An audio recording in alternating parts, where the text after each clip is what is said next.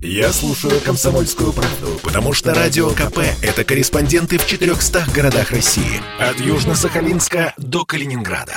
Я слушаю «Радио КП» и тебе рекомендую. Эдвард Чесноков. Отдельная тема.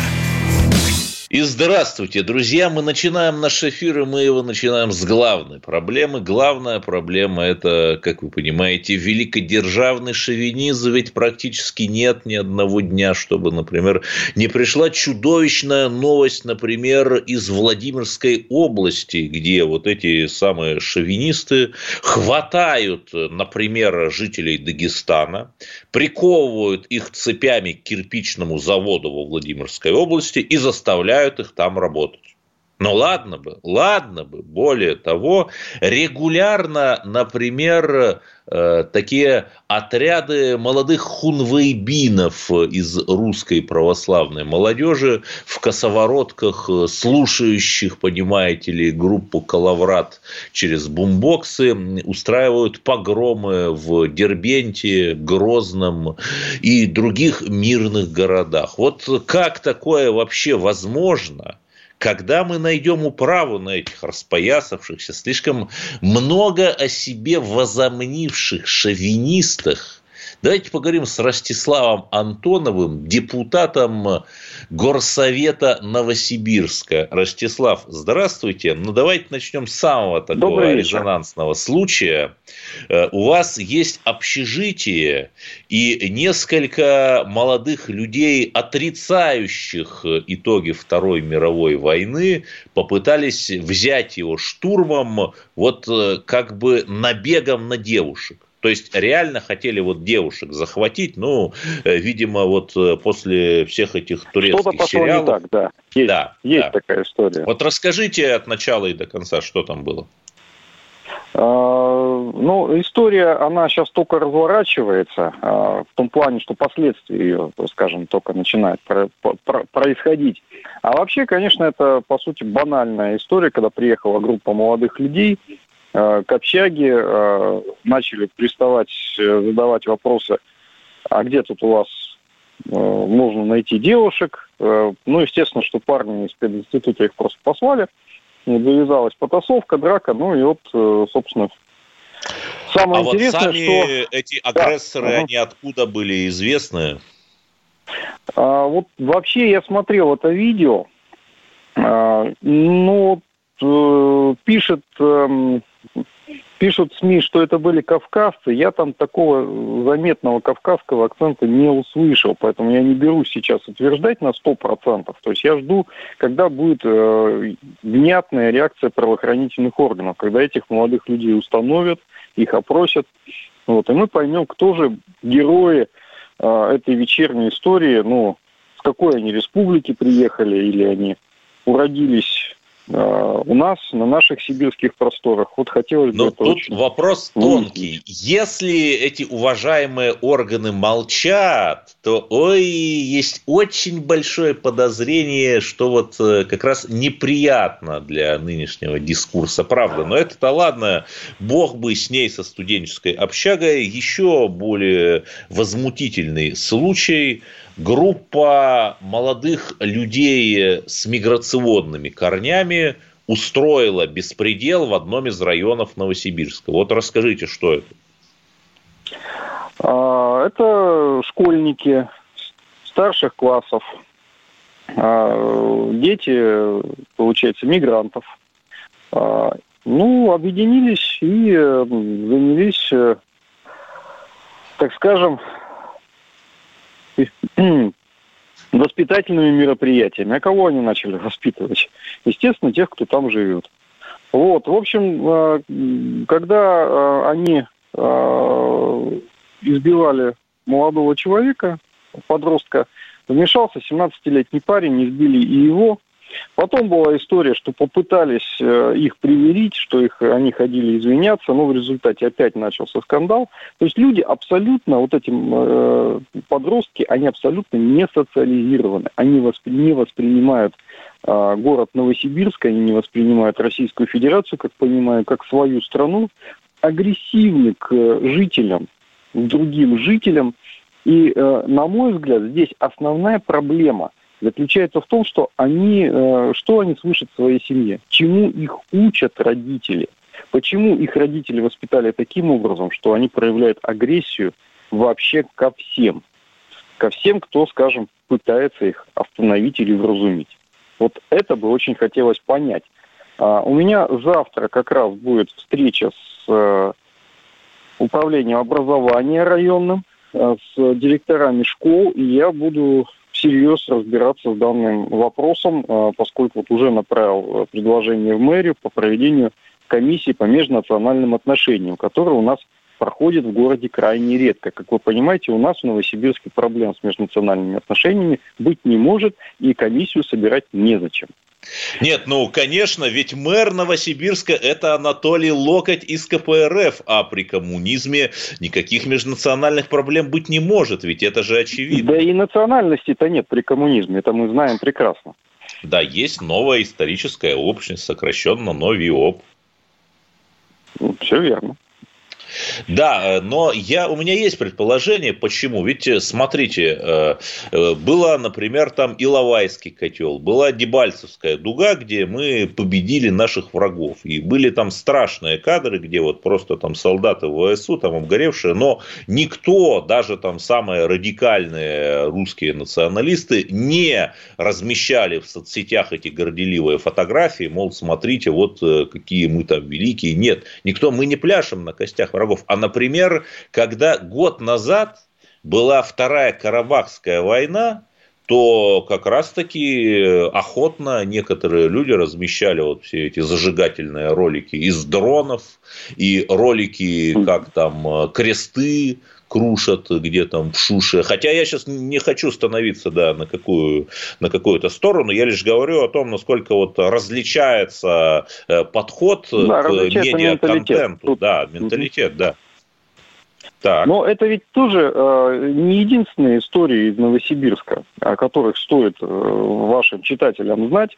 У нас э, не так давно, в начале октября, было нападение на э, женщину, уборщицу. Это был конфликт между двумя управляющими компаниями. Уборщица русская. Вот, а, собственно, дом перешел из одной управляющей компании в другую. Пришли два э, человека, э, мигранты, вот, и нанесли удар ножом или там заточкой э, в грудь э, женщине. Вот мы сейчас всем Новосибирском, и не только Новосибирском, собирали ей деньги на реабилитацию. То есть, Подожди, а вот этих людей-то поймали, то есть что в итоге? А вот я не знаю. Я э, отправил запрос в полицию, но пока информации о том, что их поймали и задержали, просто нет. И вот в этой связи у меня, в общем, возникает сомнение, а хочет ли наша полиция работать действительно в Новосибирске. Мне иногда складывается впечатление, что вот эта межнациональная тема, это вот примерно как ну, говорить о чем-то неприличном. Ну, вот как бы нет ее. Вот, вот нет ее в повестке, нет ее. Вот как-то вот, ну, стесняются люди, что ли, говорить о таких вещах. А говорить-то надо, потому что мы видим, что каждый день ситуация становится все более тревожной. И вот это меня, как депутата э, городского совета Новосибирска, очень сильно беспокоит. Я хочу заострить внимание на той же э, первой вот истории по Машкова, когда у нас э, э, здесь э, были такие как бы это хоровые выступления э, азербайджанских коллег. а, ведь э, мы так до конца не, не получили правовую оценку их визита в Машково. То есть нет у меня информации о том, что Нет, так, э, это кредитов... ответ, Ростислав, это ответ, почему бездействует полиция. Значит, пришло там то ли 40, э, то ли еще больше людей с миграционными корнями. Заблокировала полицейский участок, ну, выражая тем самым свой протест. И что? Да ничего. Насколько я знаю, никого там из них не наказали, хотя, ну вот попробовали бы мы с вами там, например, пикетировать какой-нибудь полицейский участок, куда там отвезли э, какой-нибудь сторонника Навального, Навального, да, запрещенного в России экстремиста, ну, допустим, да, иноагента Навального, да, Так, это ответ на вопрос, почему полиция вот делает вид, что их нет. Потому что если она сделает вид, что они есть, то придут не 40, а 400 или 4000 вот таких вот э, крепких молодых людей и скажут полиции, что она не права. Но получается, что подобная тактика работает и что так делать можно. Им это позволяет. И ровно до тех пор, пока им это будут позволять, и вообще кому бы то ни было будет позволяться делать такие вещи в Новосибирске, во Владимире, там, ну где угодно, у нас ситуация не улучшится, а ситуация будет просто деградировать. Да, это забавно. И вот здесь, конечно, да, я, я как депутат, я ожидаю от э, правоохранительных органов резкой, жесткой и быстрой реакции. Нет, ну а кстати, ведь ваш же там, э, ваш город и ваш округ, там какие-то люди, наверное, в Государственной Думе представляют, они там как чего-то говорят, нет вообще? Видели вы когда-нибудь в лицо и там население Новосибирска депутатов, вот, которые избрались, ну, кроме... Нет, конечно, конечно, у нас только закончились выборы в Государственную Государственную Думу, конечно, мы всех их видели и э, недавно только даже избрали многих. Поэтому тут, э, ну, опять-таки, хорошо, а, есть э, э, это хорошо, если депутат подключается к этому, да, к этому вопросу. 20 но, но секунд у нас до конца, к сожалению, да, но заканчивается эфир. Но все-таки хотелось бы... Антонов да, хотелось бы, чтобы справедливость восторжествовала. Ростислав Антонов, депутат Горсовета Новосибирска. Спасибо большое, что были с нами. Продолжим через минуту. Я слушаю «Комсомольскую правду», потому что «Радио КП» — это корреспонденты в 400 городах России. От Южно-Сахалинска до Калининграда. Я слушаю «Радио КП» и тебе рекомендую. Эдвард Чесноков. Отдельная тема. У России есть два союзника. Первый союзник – это немецкая партия «Альтернатива для Германии», и второй союзник – это движение «Альтернатива», то самое движение, которое сражается с современным рабством. К сожалению, таковое на территории России, да и не только на ней есть трафикинг, то, что называется по-английски э, работорговля, живой товар. Вот э, это беда 21 века, которую невозможно можно избежать, но волонтеры, общественники пытаются как-то вот отчаянно, подвергая в буквальном смысле своей жизни опасности, бороться с этой заразой. Но в чем проблема? Вот эта общественная организация «Альтернатива» столкнулась с атакой ее хотят признать иноагентом, то есть, по сути, закрыть. Мы дозвонились до руководителя движения «Альтернатива» Олега Мельникова. Олег, здравствуйте. Но поскольку у нас не все радиослушатели знают вообще, чем занимается ваша организация, вот насколько вот я понял, э, регулярно случаются случаи, когда русские мужчины забирают, например, там дагестанцев или там чеченцев, например, и оставляют их работать в качестве рабов на своих кирпичных заводах в Рязанской области. Вот это правда? А, вообще, в целом, это проблема не только Юга России, это не проблема Центральной России, это проблема всей России, да не только, к сожалению, России. Количество современных рабов в мире исчисляется примерно там, от 40 до 46 миллионов человек. Это в 10 раз больше, чем тогда, когда это было законно. Мы же занимаемся освобождением а, людей из рабства не, не, не зависит, ни граждане России, ни граждане русские, ни русские. Мы как бы здесь в этом плане помогаем всем. А, мы занимаемся помощью а, возвращения а, людей домой, которые оказались в сложной жизненной ситуации. Это как солдат, которого забыли в 95 году в Армении, в итоге Э, начальство отчиталось, то, что его доставили, оказывается, в Таганрог. И он 23 года не мог вернуться на родину. Вот такими случаями занимаемся. Ну и обменом военнопленных. За 10 лет работы мы освободили порядка 1800 800 человек из рабства. Это люди, которых э, или же подвергались трудовому рабству, или сексуальному, или нищенской мафии. И более 200, 2000 э, людей, которых мы вернули на родину. Это в основном, конечно, граждане России, которые оказались за рубежом в сложной жизненной ситуации. Ну и порядка 500 человек, кого мы обменяли. Это обмен, обменивали военнопленных. Ну а вот о каком-то последнем, самом ярком эпизоде расскажите, пожалуйста. Э, ну, вообще у нас, как бы у нас каждый раз яркие эпизоды. Буквально э, несколько дней назад освободили граждан Узбекистана в Подмосковье, которых заставляли заниматься проституцией. Тоже граждане Узбекистана, которых привезли сюда и под предлогом работать официантками заставили заниматься проституцией. А в ну, целом... Там, э, естественно, отобрали паспорта, да? Ну, естественно, да. Конечно, конечно, избивали, э, подвергались насилию, рассказывали о различных связях. Ну, то есть э, это такая очень обширная работа, и это не раз в месяц, не раз в год, а каждый день у нас приходит какая-то заявка и более 50. Да, то есть вы действительно делаете благородное дело, но вашу организацию хотят признать иноагентом. Вот расскажите, что происходит. А, есть такое а, желтое издание «Правда.ру», больше мы его никак не можем назвать. Они про нас снимали неплохой фильм «Десятка-два» статей написали о тех освобожденных людях, кого э, мы освободили, и, в принципе, неплохо сотрудничали. Но, э, получается, у нас неделю назад появилась там какая-то странная заметка о том, что э, очень странная организация, никогда никаких рабов мы не видели – мы им тычем то, что ну как же вы же сами снимали фильм. Они отвечают то, что нет, это другие журналисты про вас снимали, а у нас большой медиахолдинг. В итоге, позавчера, если не ошибаюсь, э, прилетает нам новость, то, что какая-то медиастанция, ну как бы совсем неизвестное издание, пишет в Генпрокуратуру с просьбой признать нас инагентами, э, ссылаясь как раз-таки на эту статью «Правда.ру». И здесь у нас сложилась наверное, вся эта цепочка. Это был заказ, и мы уже догадываемся, чей это заказ.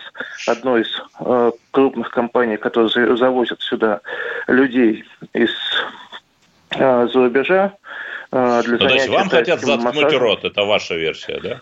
Да, да. Э, причем ну, формальных, э, формальных даже по принципу, которые могут указывать то, что мы агенты, э, формальных причин нету. То есть мы не получаем финансирование за рубежа. Да мы вообще финансирование ниоткуда не получаем. У нас ни одного гранта за 10 лет ни российских, ни зарубежных мы не получили. Существование. Ну хорошо, а дальше-то что-то было? То есть вас там вызывали в прокуратуру или нет? Или в Минюст? А... Там, кто это должен делать? Минюст, наверное? А... А дальше, э, на данный момент сейчас э, мы ждем визита прокуратуры к нам. Мы подготовили все документы, ждем Минюст к нам, чтобы предоставить. У нас общее количество пожертвований на официальный счет в год составляет там около 500 тысяч. Хотя мы тратим ежемесячно около миллион, миллион двести тысяч рублей на работу нашей организации. Это в основном... Но это вот услуги юристов, наверное, да? Э, нет, у нас есть постоянно ком- команда, в которую тоже входят юристы. Но есть силовая команда, к сожалению, добро может быть только с кулаками, но мы всегда действуем э, достаточно э, в сильной связке с правоохранительными органами. Нам удалось пресечь э, продажу детей. Было возбуждено только за прошлый год около семи уголовных дел, если не ошибаюсь. Скажите, а, а это у вас вообще было ножевое ранение, по-моему, да, в связи вот с вашей деятельностью? Да, я возвращался однажды домой, и около дома меня встретил э, киллер, который ударил мне э, несколько раз в область э, почки и печени, после чего я оказался в больнице, но слава богу, обошлось, промахнулся на несколько так, А это могут быть одни и те же заказчики вот, у нападения на вас и признания иноагентом? А нет, тогда это была а, именно нигерийская мафия. Мы тогда сажали ее главу Дэвида в Москве как раз-таки за торговлю людьми. Была гром- громкая ситуация, когда из Нигерии был налажен поток девушек, которых искали в деревнях, звали их на работу в Россию, а в итоге принуждали заниматься проституцией.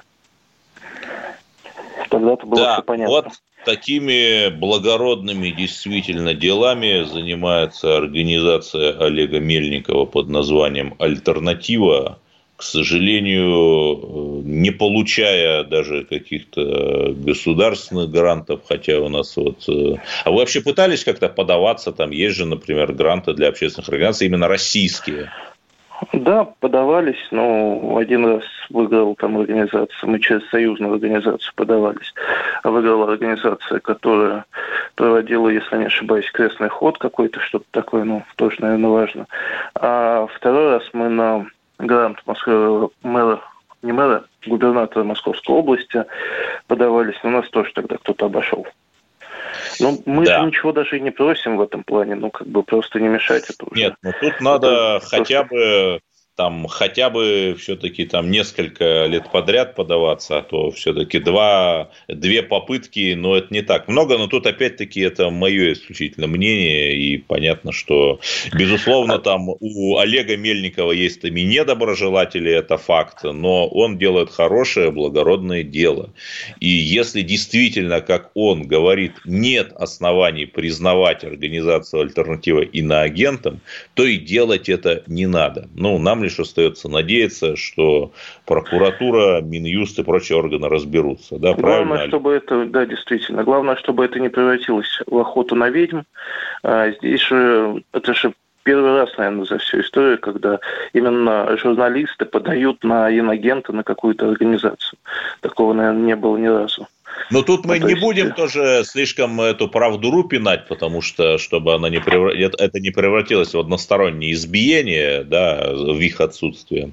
В общем, спасибо Олег Мельников, руководитель движения «Альтернатива», спасибо. которое уже много лет героически сражается с современным рабством. А я озвучу телефон прямого эфира 8 800 200 ровно 9702. Скажите, э, боитесь ли вы коронавируса? Привились ли вы? Вот я привился и прекрасно себя чувствую. Есть такой телеграм-канал Бульба Престолов, очень интересный. Он э, описал, как действительно работает вот эта вакцина. Я это описание прочитал – и понял, что надо привиться. При том, что у нас же абсолютно как-то не работает э, такое научное просвещение. Мы абсолютно там не понимаем, простите меня, чем вирус от бактерий отличается. Вот эти бы ролики в ТикТок бы затиктокить, чтобы молодежь, да и не молодежь, смотрела и как-то понимала, что к чему. 8 800 200 ровно 9702. Э, как нам все-таки победить коронавирус без этих жестких ограничений? Потому что скачут, растут стремительно цифры. И самое главное, вот я сейчас в Сочи и скажу вам откровенно, да, формально здесь на Красной Поляне и во всем Краснодарском крае не заселиться без прививки.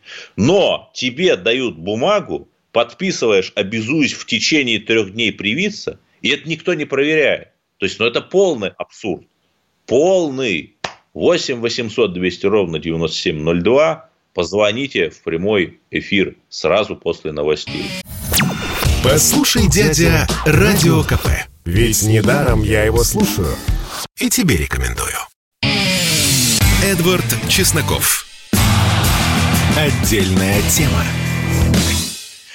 И у нас уже есть звонки Илья из Москвы. Здравствуйте, вы на линии. Добрый вечер, Эдвард. Э, хотел бы рассказать свою историю. Я Давайте. работаю в госпитале, в одном из московских госпиталей.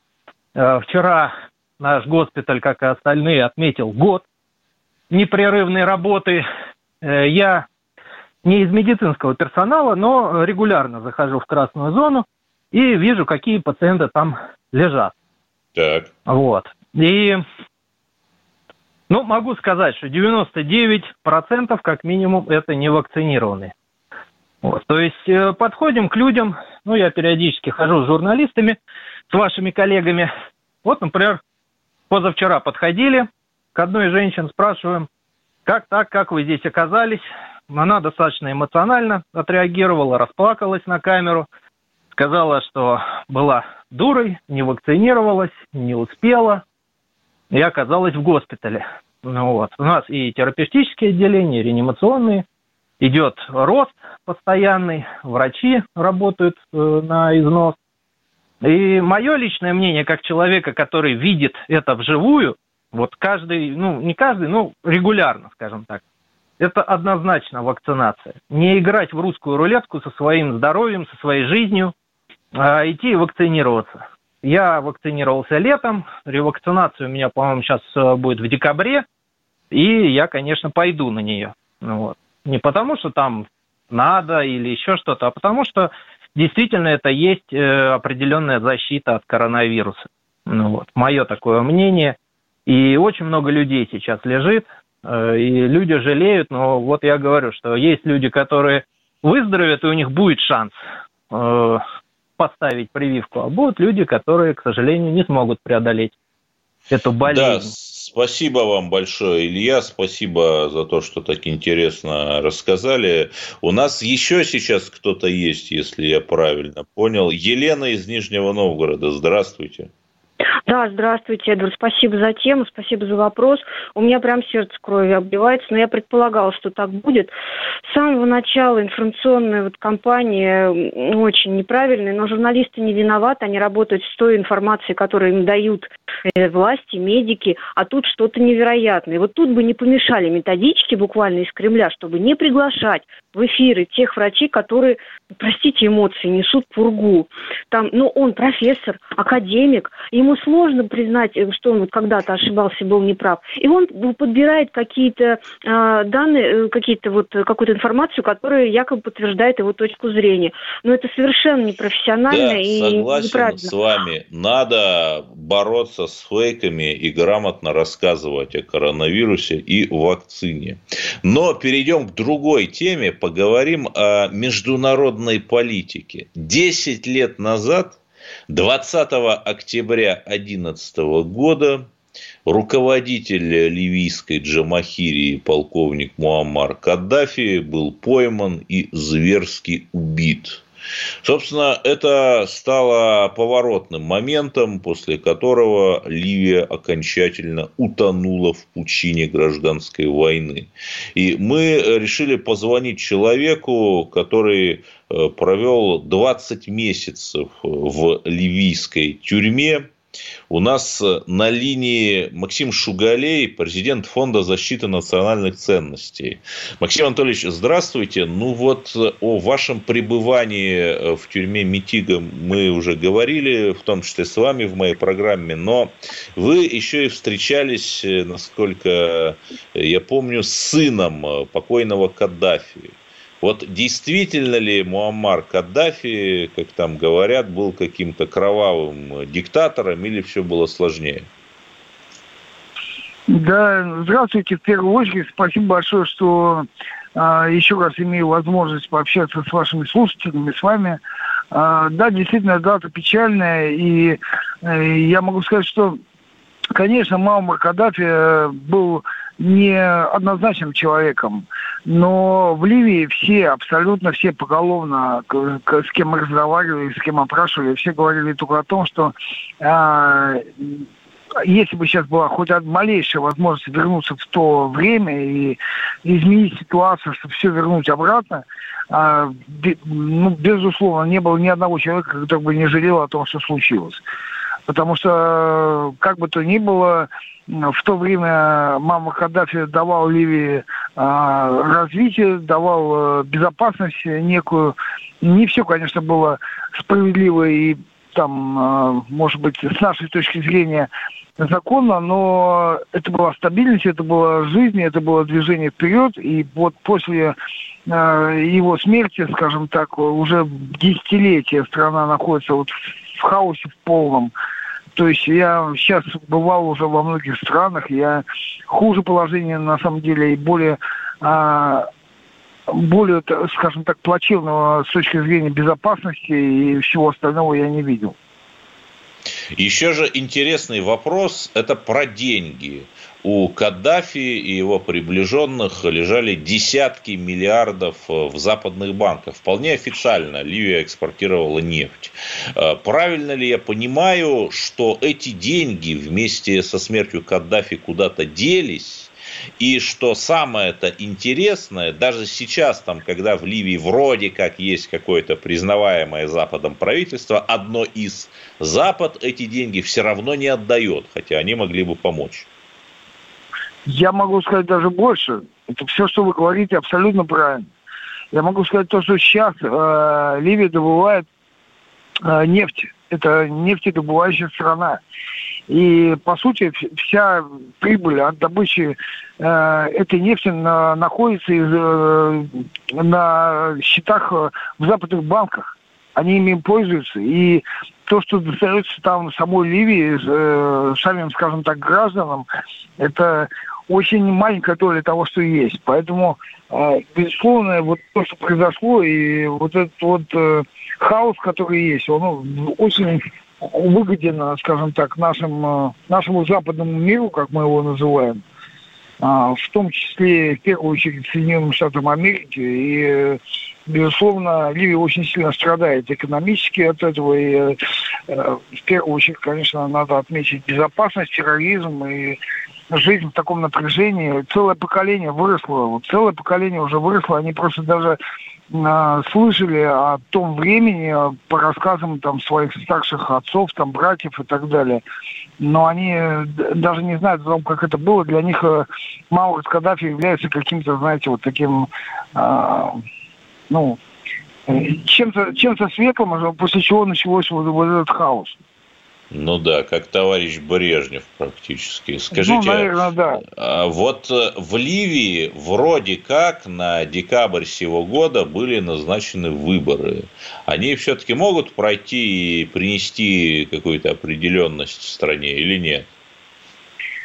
Ну, понимаете, ситуация какая? На самом деле народ ждет этих выборов. Все ждут. И более того, я могу сказать, что вот когда с людьми разговаривали, мы проводили там большое исследование на самом деле, и там а, почти все отвечали по-разному на вопросы. Кому-то нравится тот лидер, кому-то этот, но в конце говорили все абсолютно, если а, мы выберем сами а, там президента по-честному, там, скажем так, который будет руководить нашей страной, и этот э, президент будет не тот человек, который, за которого хотел бы я, я приму этот выбор.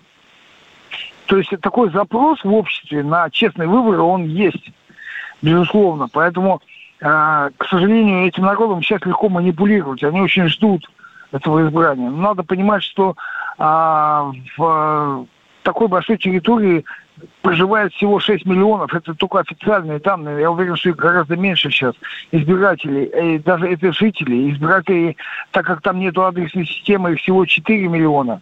И это люди, которые разбросаны, понимаете, поэтому выборы будут очень сильно технологические а, и э, легко поддаются фальсификации. И, к сожалению, а, я думаю, что международных наблюдателей там и не будет. И вряд ли а, если выборы пройдут в декабре, они будут э, отражать э, истинное волеизъявление граждан Ливии. Но, безусловно, стабильность нужна. Сейчас на первом месте нужна стабильность, чтобы люди понимали, что будет завтра. И тот человек, который будет избран, э, к большому сожалению, ну, ему представить нелегкая э, судьба, потому что нужно принять ряд непопулярных законов, которых все ждут. Первое, это надо разоружить а, народ, потому что в каждой семье там под кроватью где-то по три автомата Калашникова, то есть все разборки mm-hmm. на улице, начинается стрельба сразу. Надо забрать у людей оружие, надо вывести экономику из пикет, потому что то, что там говорят, что у них бензин дешевле воды, он действительно дешевле, но на заправках его просто нету. Там стоят адские очереди, и люди не платят никаких налогов, и очень много будет непопулярных мер. То есть э, страна, ну, безусловно... То есть абсолютно все государственное строительство нужно, по сути, с нуля начать, там, как в России да, в да. 2017 году, условно говоря. Да, да, да. Да, Максим Шугалей, президент Фонда защиты национальных ценностей, рассказал нам о нынешней ситуации в Ливии к десятилетию со дня гибели Муаммара Каддафи. И, кстати, Россия не ветировала резолюцию Совбеза ООН 1973, как раз 10 лет назад, которая и вот проложила возможности для этой западной интервенции. Наверное, мы об этом сейчас тоже жалеем. 8 800 200 ровно 9702. У вас есть последняя возможность позвонить в прямой эфир мне, Эдварду Чеснокову. Чтобы не было мучительно больно за бесцельно прожитые годы, слушай «Комсомольскую правду». Я слушаю Радио КП и тебе рекомендую. Эдвард Чесноков. Отдельная тема. Наш эфир вступает в заключительную стадию и есть, есть звонки радиослушателей. Здравствуйте. Э, из Ростова нам позвонил э, Юрий. Игорь, простите, пожалуйста, Игорь, вы на линии. Да, спасибо большое. А, Эдвард, а, сразу несколько тем затронуто, они мне близки как аналитику. Какую из них а, вы сейчас хотели бы, чтобы я озвучил в первую очередь? Да давайте уже говорите, ну не про Каддафи же вы говорить будете, точно.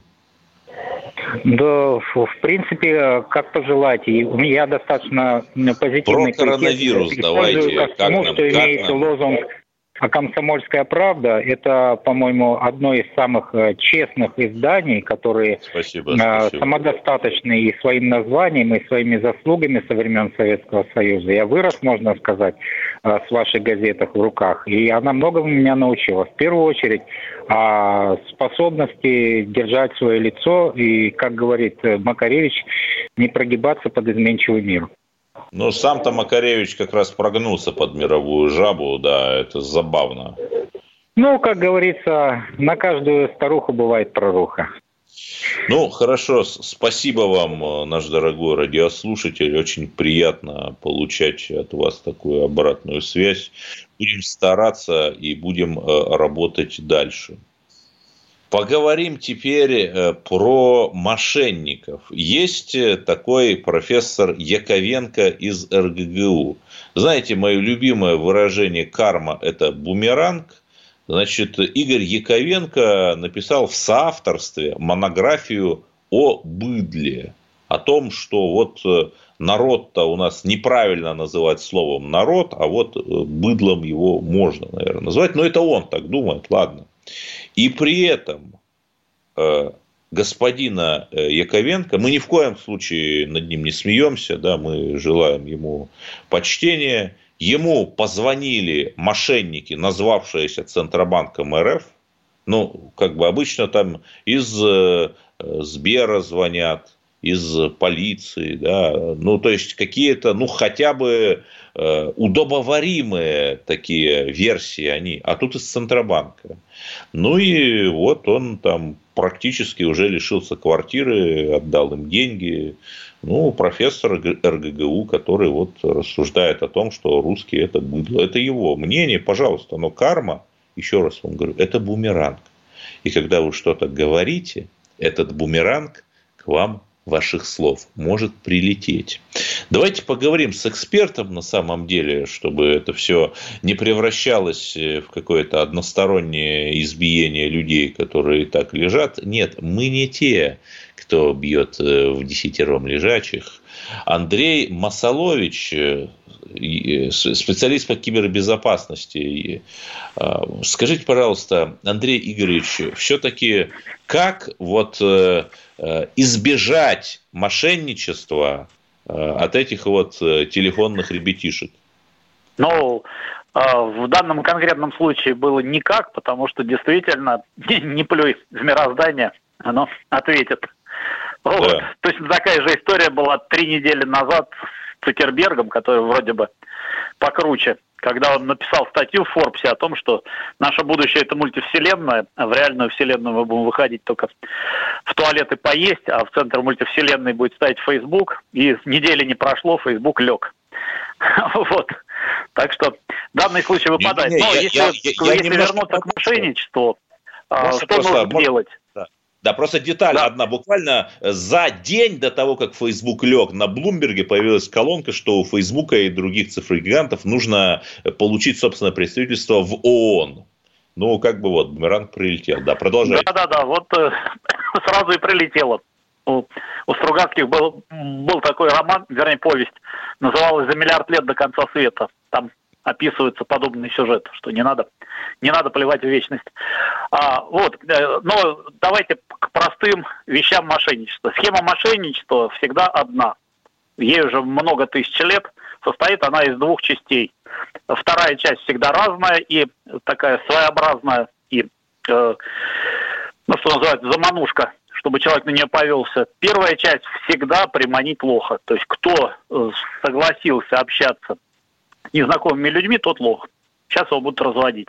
Ну, вообще, самый простой способ, э, если вы сейчас занимаетесь тем, чем минуту назад не собирались, значит, вас сейчас разводят. Либо ссылку вам подсунули зараженную, а, вот, либо какой-нибудь текст, в котором смысловая зараза, вот, либо вы слушаете кого-то по телефону незнакомого. То есть нету случаев в природе, чтобы звонил банк, э, нету случаев в природе, чтобы по телефону обсуждали какие-то э, тайные операции Центробанк или оперативные службы или прочее. Вот, э, по телефону, если вдруг, ну, представьте себе, что банк позвонит, чтобы обо мне, обо мне позаботиться, вообще трудно. Вот, mm-hmm, а да, у всех да, служб телефон нужен только для того, чтобы вызвать на первый разговор. Потому что все, кто занимается оперативной работой, им все-таки глядя в глаза разговаривать проще. И вот, самое главное, если... они да, я там тоже сталкивался с таким, но они э, выдают, выписывают повестку, там обычно на бланке, там с печатью, где есть там фамилия исполнителя, телефоны людей, по которым можно позвонить, адрес, который обычно совпадает там с адресом прокуратуры или там отделения МВД, да, куда можно прийти.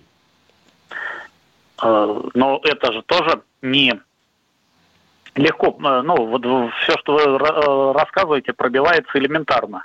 Ну да. Вот. То есть у них не совпадет телефон, надо просто поинтересоваться на сайте этой самой прокуратуры, какой у них телефон приемный.